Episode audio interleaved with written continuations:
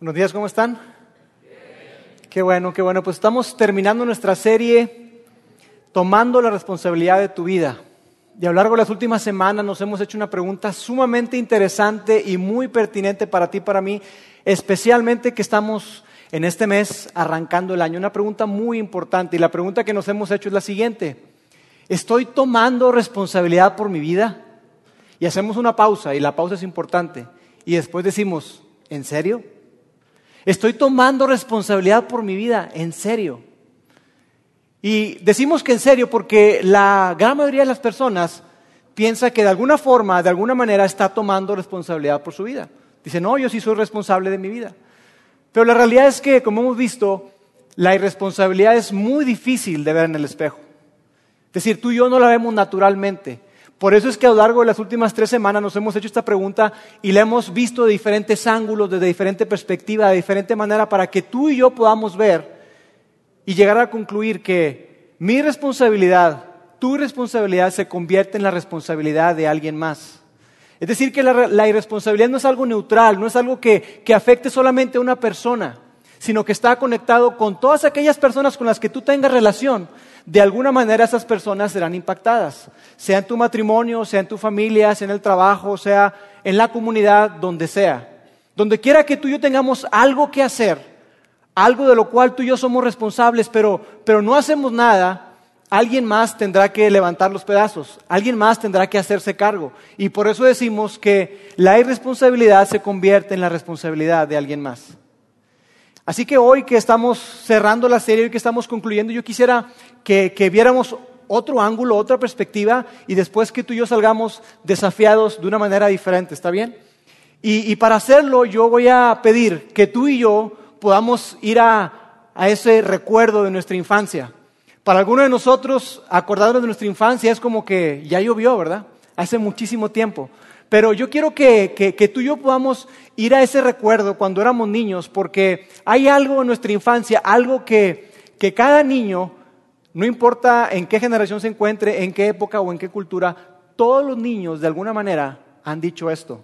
Y es algo que, no les enseñamos, es algo que, simplemente como que lo traen dentro de su corazón, es algo que, está implícito en la naturaleza humana y es algo que mis tres hijos me han dicho. Es algo que seguramente si tú eres papá, tus hijos te han dicho. Y es algo que cuando tú eras niño, te aseguro, y por eso te pido que recuerdes, te aseguro que de alguna manera tú se lo dijiste a tus papás. Tú volteaste a ver a tus papás, los viste a la cara y le dijiste, eso no es justo. No es justo. A lo que todos nosotros que somos padres hemos respondido de alguna manera más o menos así. La vida no es justa. Bienvenido al mundo, la vida no es justa. Pero sabes, hay algo dentro de ti, dentro de mí, que, anhela que la vida sea justa. Hay algo dentro de nuestro corazón que, desearía que la vida fuera justa, al menos parte del tiempo, al menos a veces. Y dices tú, a veces, sí a veces, yo tengo que confesarte algo. A mí me gustaría que la vida fuera más justa cuando la rebanada de pastel que me toca es la más pequeña. Cuando el pedazo de pastel que me toca es el más chiquito, yo levanto la mano y digo, hey, eso no es justo. Pero cuando la rebanada de pastel que yo tengo a mi disposición es la más grande, yo lo que hago es, Dios, gracias, gracias por esto, porque eres tan bueno conmigo. Pero todos somos así. De alguna manera nos importa la injusticia cuando recibimos la peor parte. Cuando la parte que tenemos es la más grande, es la más beneficiosa, como que nos vamos de lado y, no hacemos nada.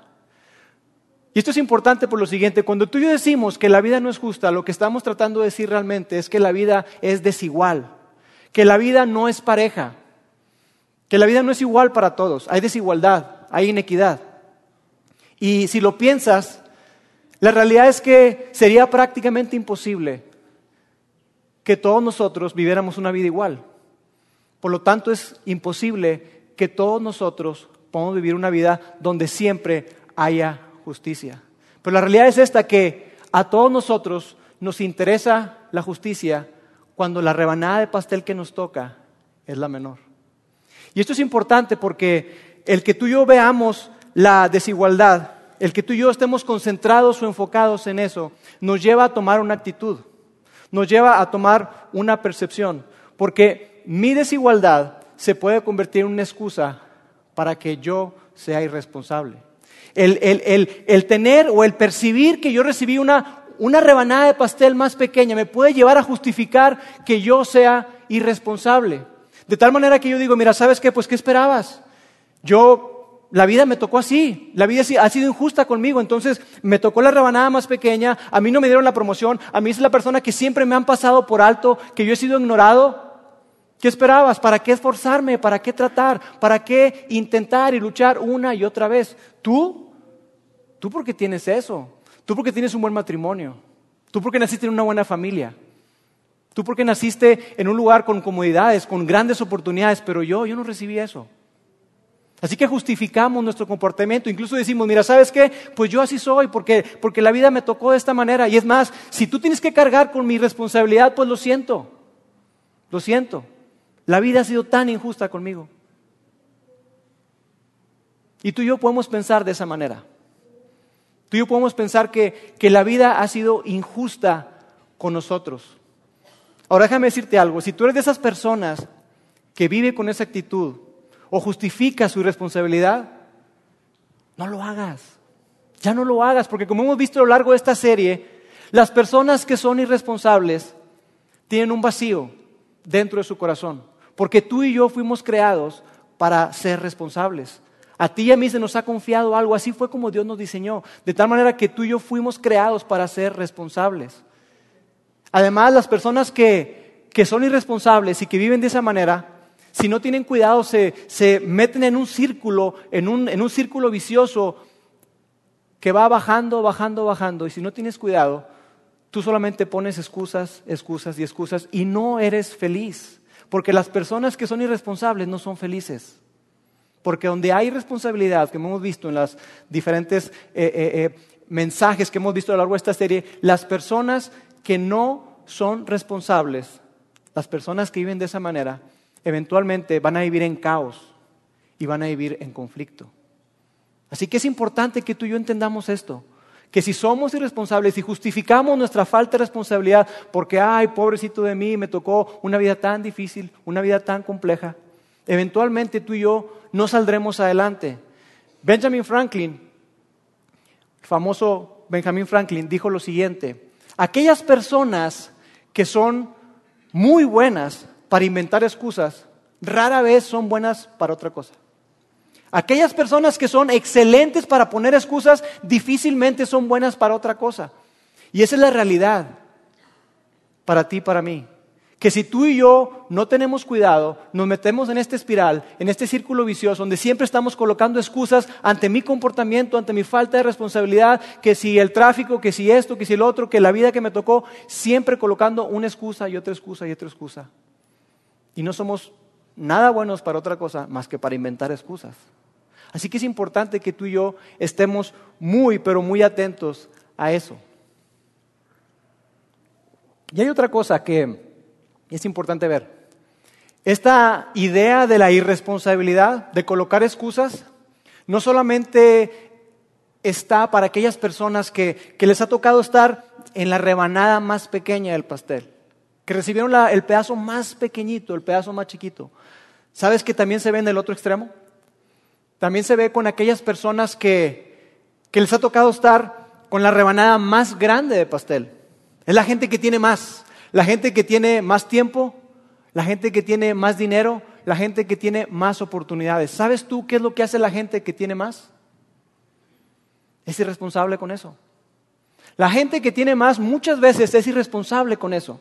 La gente que tiene más dinero lo malgasta. La gente que tiene más tiempo lo desperdicia. La gente que tiene más de cualquier cosa es fácil que se aproveche de ese beneficio y diga, mira, pues la verdad es que la vida es injusta, pero a mí me tocó estar de este lado. Ah, gracias a Dios. Así que yo voy a usar ese beneficio para justificar mi responsabilidad. Y es importante que estemos muy atentos a eso, porque si tú eres una persona que le tocó estar del otro lado, le tocó la, la rebanada de pastel más grande, puedes correr el riesgo de vivir de la misma manera irresponsable que una persona que se queja porque tiene tiene menos. Así que esta pregunta que, nos hemos hecho a lo largo de, de, todas estas semanas es una pregunta muy amplia, es una pregunta muy profunda y muy pertinente. ¿Estoy tomando la responsabilidad de mi vida? ¿Estoy asumiendo la responsabilidad de toda mi vida? ¿Estoy siendo responsable con aquello que, que Dios me dio en mi vida? ¿Con aquello que Dios me entregó? ¿Con aquellas oportunidades que Dios me dio? ¿Estoy siendo realmente responsable con todo eso? Porque, amigos, el asunto no es cómo hago para hacer que la vida sea más justa. El asunto no es cómo hago para, para combatir la desigualdad. El asunto es qué vas a hacer con ese pedazo de pastel que te tocó. ¿Qué vamos a hacer con eso que nos fue entregado, con eso que tú tienes hoy? Ese es el verdadero asunto.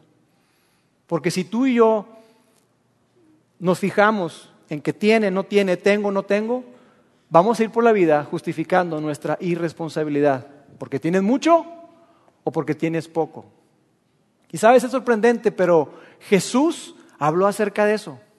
Jesús abordó este tema tan grande y tan importante de la responsabilidad. Y es increíble que eso fue hace dos mil años. Imagínate, hace dos mil años y Jesús habló acerca de eso. Así que yo quiero que hoy vayamos a la Biblia y que ahí podamos ver una historia, una parábola que Jesús contó, está en el, en el libro de Mateo, en el capítulo 25. Mateo fue uno de los biógrafos de Jesús.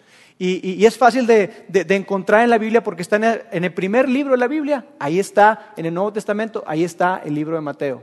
Y como Jesús lo hacía, él hablaba muchas veces en forma de parábola. Y él estaba contando una parábola acá para ver ¿Qué tenía que decir Dios con respecto a la vida, la perspectiva de, cómo es nuestra vida? ¿Qué tenía Dios que decir con respecto a este asunto tan importante de la desigualdad? ¿Qué tenía Dios que decir con respecto a todo eso? Porque la gente iba con Jesús y veía que Jesús eh, eh, era, un hombre muy sabio, era un hombre que, que le aleccionaba de una manera tan increíble y tan impresionante. Y le decía, Jesús, ¿cómo es tu reino? Y Jesús empieza a contarles. Y le dice, el reino de los cielos es de esta manera. El reino de los cielos es de esta otra manera. Entonces Jesús está aprovechando todo eso para contar una parábola. Una parábola que, aborda este tema tan importante de la responsabilidad y la desigualdad. Ahora déjame decirte algo con respecto a, las parábolas. Las parábolas eh, es algo que, que, es muy padre, definitivamente es muy padre porque son historias donde se pueden extraer algunas enseñanzas, aunque la realidad es que las parábolas principalmente tenían el énfasis en un solo punto, un solo punto de enseñanza, pero obviamente se pueden extraer más cosas.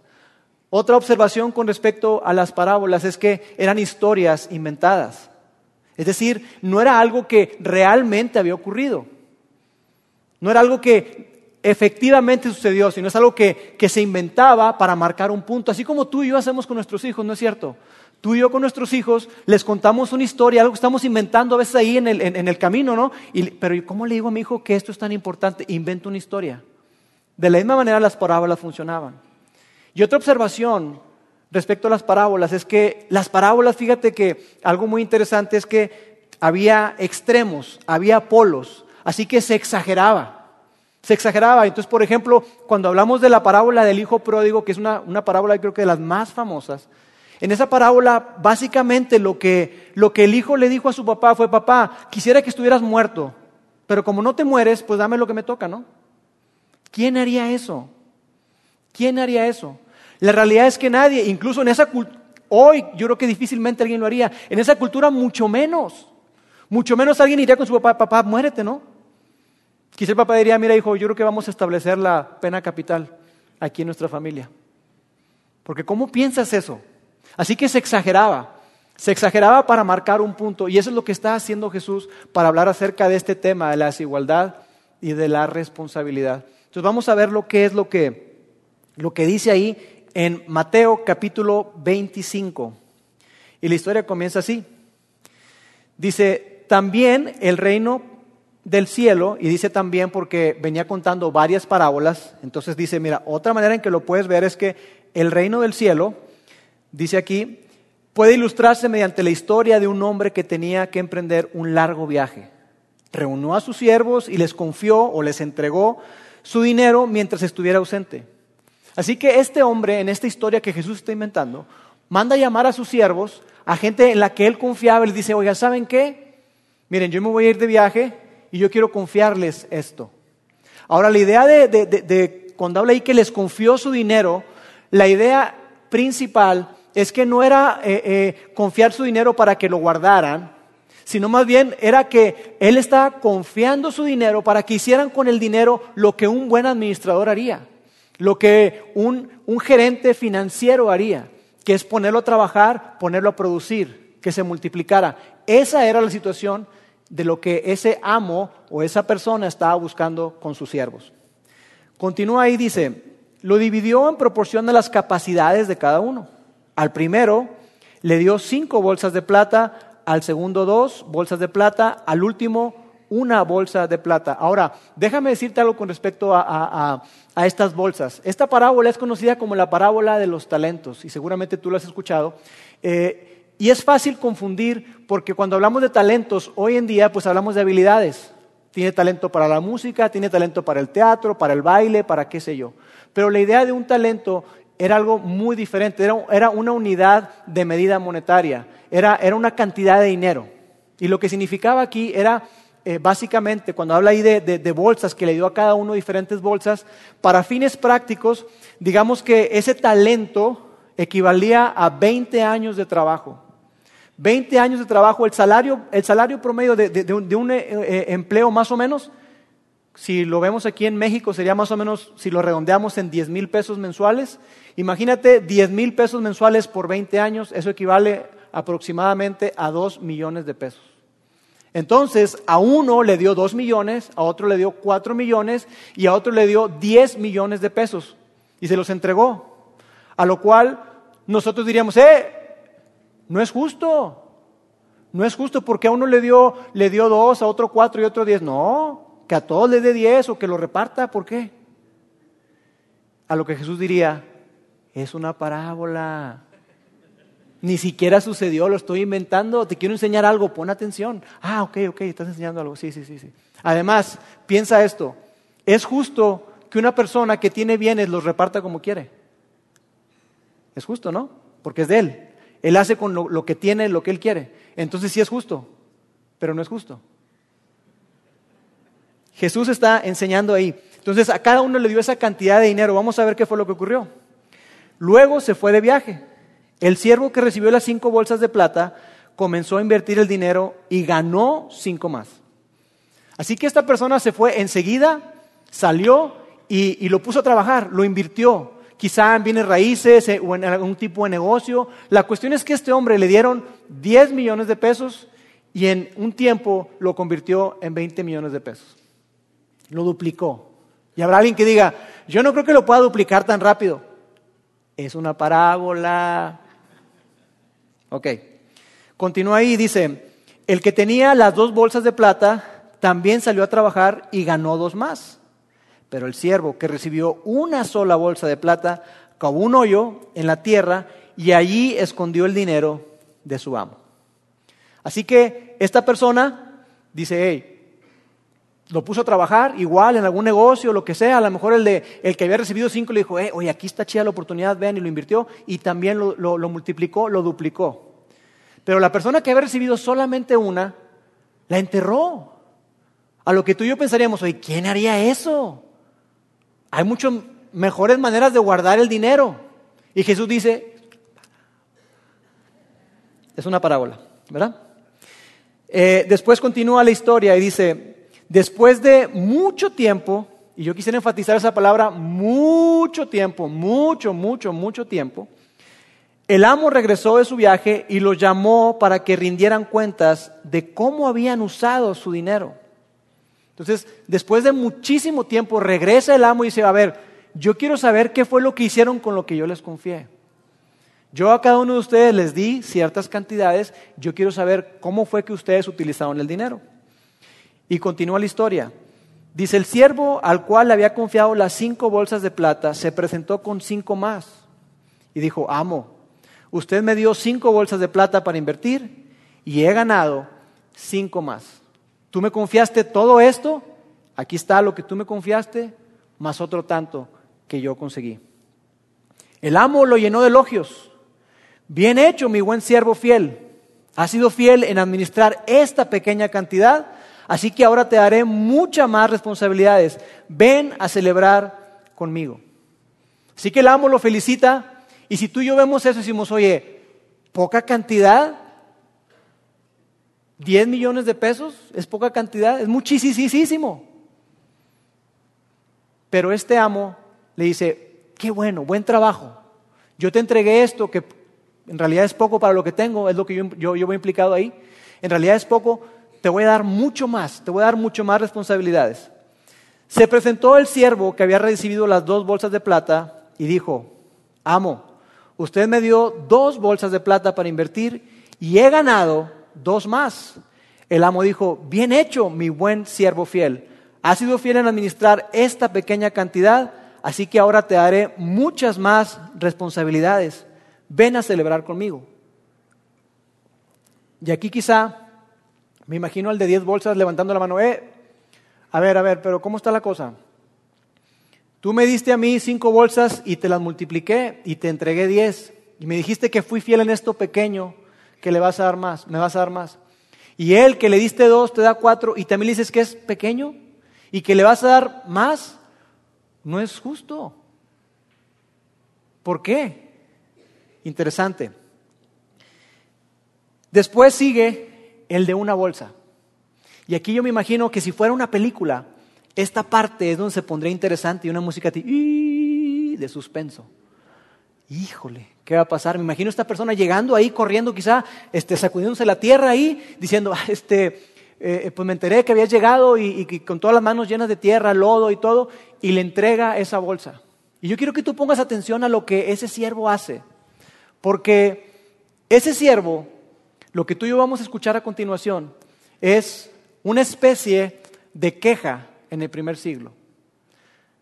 Una especie de, de quitarse o evadir la responsabilidad.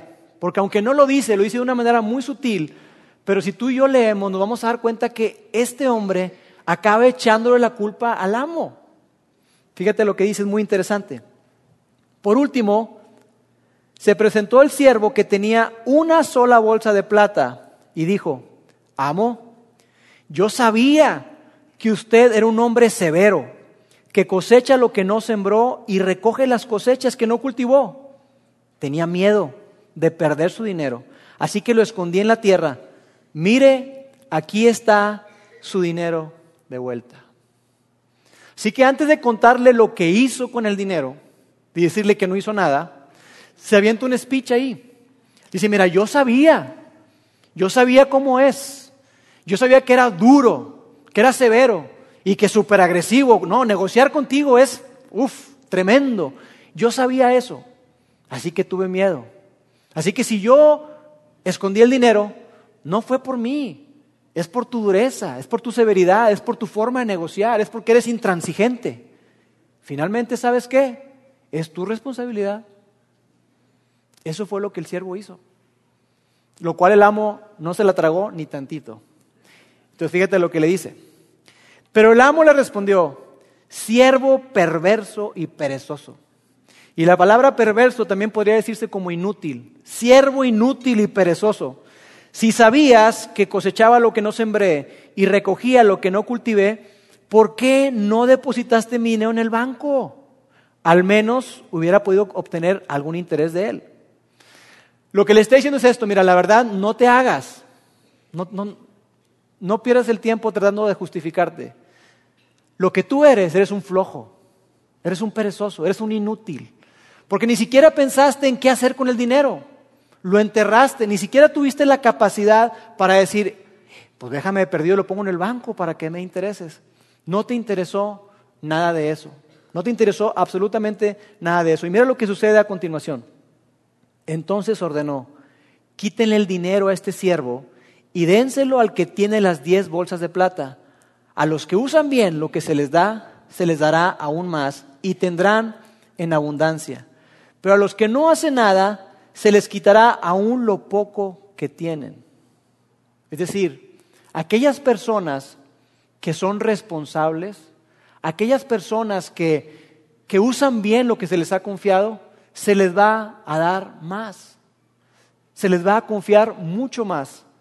Y es lo que está hablando esta parábola. Está hablando acerca de qué hacer con nuestra responsabilidad, qué hacer ante lo que se nos ha confiado. Pero luego da un, como un giro la historia y mira cómo termina. Dice, ahora bien, arrojen a este siervo inútil a la oscuridad de afuera, donde habrá llanto y rechinar de dientes. Y esta frase que está acá ha sido utilizada por muchas personas para decir algo como lo siguiente. Así que si tú, tú que me estás escuchando hoy, tú no pones atención y no haces esto y esto y esto, te van a aventar al lago de fuego donde va a arder y te vas a podrir ahí va a ser el llanto y el crujir de dientes. Pero ese no es el punto de la parábola. Aquí no está hablando nada acerca de eso. En el Nuevo Testamento, el crujir o rechinar de dientes es una señal de frustración, de alta frustración. Porque la realidad es que en esta historia, este hombre se le había confiado mucho, se le había confiado demasiado. Él formaba parte de un grupo de personas selecto, un grupo de personas que tenía una, una oportunidad de oro, una oportunidad grandísima. Y esta persona que estaba en ese grupo selecto desaprovechó su oportunidad. Así que lo que, lo que le correspondió fue que lo sacaran de ese círculo íntimo, que lo hicieran a un lado. Y ahí es donde dices tú, hijo, le perdió la oportunidad. Ahí es donde decimos, oh. Es algo similar a lo que tú haces cuando tu equipo favorito de fútbol, Tigres, Rayados o el que sea, está así tu delantero ahí, el delantero la va a meter, está solito y ¡pum! Y la falla. Y entonces, ¡oh! Y dices, mejor no digo lo que dices. Pero tú tú haces, oh, la falló. Es exactamente esa expresión. Es una expresión grande de frustración. Así que, ¿cuál es el punto de la parábola? El punto de la parábola es esta, que todos nosotros tenemos ciertas oportunidades. A ti y a mí se nos han otorgado ciertas oportunidades. Y la idea es qué vamos a hacer con esas oportunidades que se nos han otorgado. Porque mira, la realidad es que hay personas que tienen cinco bolsas de oportunidad. Hay personas que tienen dos bolsas de oportunidades. Y hay personas que tienen una bolsa de oportunidad. Aquí en este auditorio hay personas que tienen cinco bolsas de oportunidad. Personas que tienen cinco talentos. Personas que les tocó estudiar en las mejores universidades, que les tocó nacer una buena familia, les tocó, porque Dios así lo quiso, les tocó un excelente trabajo, se casaron bien, tienen un muy bonito matrimonio, una hermosa familia, son personas talentosas, son personas muy inteligentes, son personas que incluso son atractivas y que siempre ganan, todo les sale bien, hasta nos caen mal. Y hay personas que tienen una bolsa de oportunidad. Son personas que quizá vienen de, una familia rota, desintegrada, crecieron sin sus padres, tuvieron que trabajar para abrirse paso por la vida, para pagar la universidad, para poder empezar a trabajar. Y en el trabajo han ido poco a poco avanzando. Son personas que, que quizá eh, eh, no son eh, muy, muy carismáticas, son personas que quizá batallan para comunicarse. Son personas de una bolsa de oportunidad. Y estamos, la gran mayoría de nosotros, que tenemos dos bolsas de oportunidad. Personas que tenemos una gran oportunidad, pero que muchas veces nos pasamos comparándonos con los que tienen más y sintiendo lástimas por los que no tienen. Mira, yo por diferentes situaciones he conocido personas de cinco bolsas he tenido oportunidad de estar conectado con diferentes tipos de personas que económicamente o financieramente ya la tienen resuelta, ya la tienen hecha. Pero he también tenido oportunidad de conocer a personas que, que tienen muchísimo talento, que tienen muchísimas habilidades, que tienen muchas cosas. Una de ellas es un hombre llamado Reggie Joyner, que lo conocí en Estados Unidos. Él es uno de los fundadores de North Point, esta iglesia con la que tenemos una alianza estratégica. Y él reconoció que él era una persona de cinco bolsas, que se le había confiado demasiado, que se le había confiado tanto, pero él decidió decir, ¿sabes qué? Ok, soy parte de este equipo fundador de esta iglesia que está tocando muchísimas vidas, pero para mí no es suficiente porque yo entiendo y me cae el 20 de que se me ha confiado demasiado. Se me ha confiado demasiado y yo tengo que impactar a más personas. Entonces él, no conforme con haber fundado esta iglesia en North Point, junto con Andy Stanley y otras personas, él decidió salir del equipo de liderazgo principal para fundar otra organización. Una organización que se llama Orange. Y esta organización lo que hace es trabajar específicamente con niños, con adolescentes, desde edad de bebés hasta edad universitaria, para transformar la vida de estos jóvenes, un joven a la vez. Y él entendió que, era importante que hubiera mentores, que hubiera personas invirtiendo sistemáticamente semana tras semana en la vida de los jóvenes y los niños. Y el material que usamos aquí, nosotros como iglesia, es un material que procede o que viene de, de esa organización que él tiene. Por eso es que nos encanta lo que hacemos, porque es invertir sistemáticamente, de una manera muy intencional, en la vida de nuestros hijos.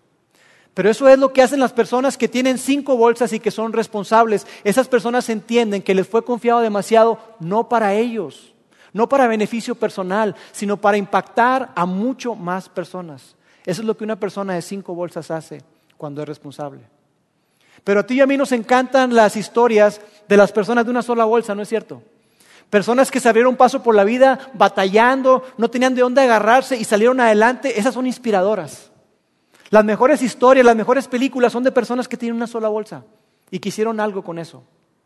Y un ejemplo de, ese tipo de personas es un hombre que seguramente tú has escuchado que se llama Nick Bushichik. Espero que lo haya pronunciado bien. Ahí está ese hombre. Nació sin brazos y sin piernas.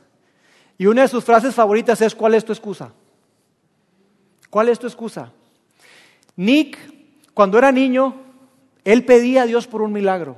Él quería que Dios hiciera algo con su cuerpo. Él quería que Dios de alguna manera le pusiera sus brazos y sus piernas. Viendo que pasaba el tiempo y eso no ocurría, él se deprimió y trató de quitarse la vida. Pero después él entendió que Dios tenía un plan y un propósito para él.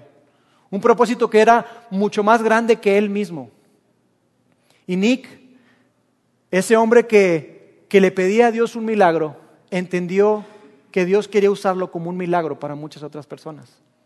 Y lo que Nick hace hoy es que da charlas, da conferencias y va por todo el mundo.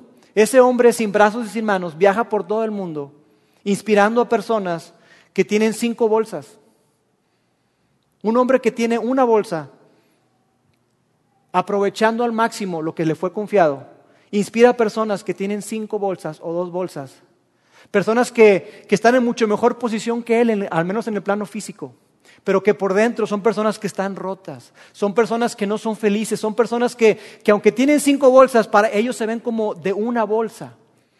Y él los inspira, él los motiva, él dice, Dios tiene un plan para ti, Dios puede hacer algo increíble contigo, mírame a mí.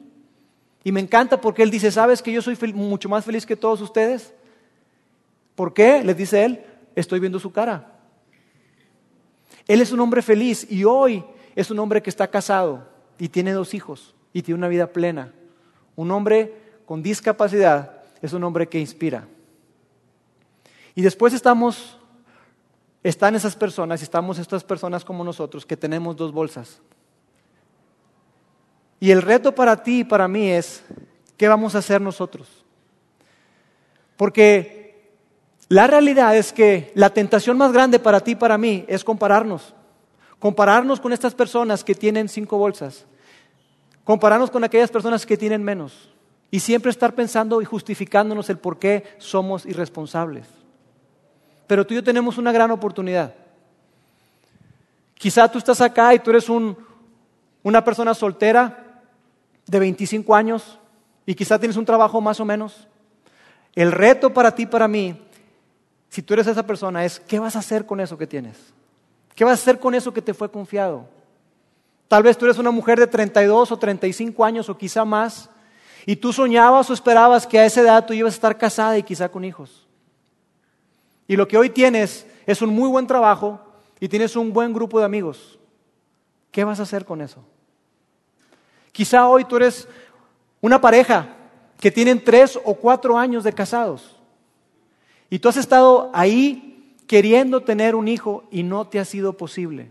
Y lo que hoy tienes en tu vida y en tu corazón es, una, es, es como una llama que arde por los niños. Bueno, ¿qué vas a hacer con eso? ¿Vas a excusarte? ¿Vas a tirarte y tener lástima por ti mismo? ¿O vas a aprovechar lo que tu Padre Celestial y mi Padre Celestial te ha confiado, lo que Él te ha dado?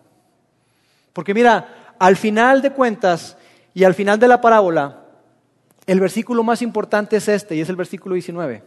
Dice así, después de mucho tiempo, el amo regresó de su viaje y lo llamó para que rindieran cuentas de cómo habían usado su dinero. Si tú eres un seguidor de Jesús, cristiano, católico, tú crees que hay un, un Dios en el cielo y que Jesús es su Hijo, tú crees que tú y yo tenemos el privilegio y tendremos la responsabilidad al final de nuestra vida de estar delante de Él y rendirle cuentas. Y puede ser una historia fantástica, una historia increíble, como le ocurrió a estas dos personas, que duplicaron lo que se les fue confiado. De tal manera que diga, hey, te felicito, bien hecho, pasa y disfruta de todo lo que tengo preparado. O quizá puede ser que llegue ese momento en el que tú digas, pues mira Dios, la verdad es que yo no sé qué esperabas que yo hiciera con lo que tú me diste, porque me diste poco. ¿Cuál va a ser tu historia y cuál va a ser la mía? Porque ser una persona que toma la responsabilidad por su vida es ser ese, ser ese individuo, esa persona que dice, ¿sabes qué? Yo voy a ver lo que tiene en mi bolsa, y yo voy a maximizarlo, voy a aprovecharlo al máximo, lo voy a capitalizar. Sea poco o sea mucho, yo lo voy a aprovechar al máximo. Eso es ser una persona que es responsable con su vida en serio. Porque al que algo se le ha dado, algo le será demandado. Al que algo se le ha confiado, al fin de cuentas, algo le será demandado. Y mi anhelo y mi deseo es que tú y yo seamos la clase de seguidores de Jesús, que entendamos eso. La clase de persona que entiende eso, que Dios nos ha dado a ti y a mí oportunidades, pequeñas o grandes. A ti te puede haber dado más oportunidades que a mí. Todos tenemos cierta cantidad de tiempo, algunos más, otros menos. Todos tenemos cierta cantidad de oportunidades, otros más y otros menos. Pero la pregunta es, ¿qué vas a hacer? ¿Qué vamos a hacer con esas oportunidades que nos fueron confiadas? Si tú y yo somos responsables, aprovecharemos cada oportunidad al máximo. Y esa es la manera en que Dios quiere que tú y yo vivamos. Permíteme orar. Dios, gracias porque a cada uno de los que estamos aquí tú nos has dado diferentes oportunidades, pero a todos nos has dado oportunidades, Dios. No hay nadie que pueda decir a mí no me ha dado nada. Tú nos has dado lo más grande, tú nos has dado lo más precioso, nos diste a Jesús, a tu Hijo, para que pudiéramos tener una vida y una vida increíble. Dios, aquí hay personas que tienen cinco bolsas de oportunidades. Yo quiero pedirte, Padre, que tú ayudes a hacerles conscientes de la gran responsabilidad que tienen, de lo mucho que se les ha confiado y que lo puedan utilizar no para beneficio personal, sino para impactar la vida de otros. Porque finalmente todo lo que tenemos todo lo que cada uno de nosotros podamos tener viene de ti. Somos solamente administradores. Te pido por aquellas personas que sienten que su vida es una vida de una sola bolsa.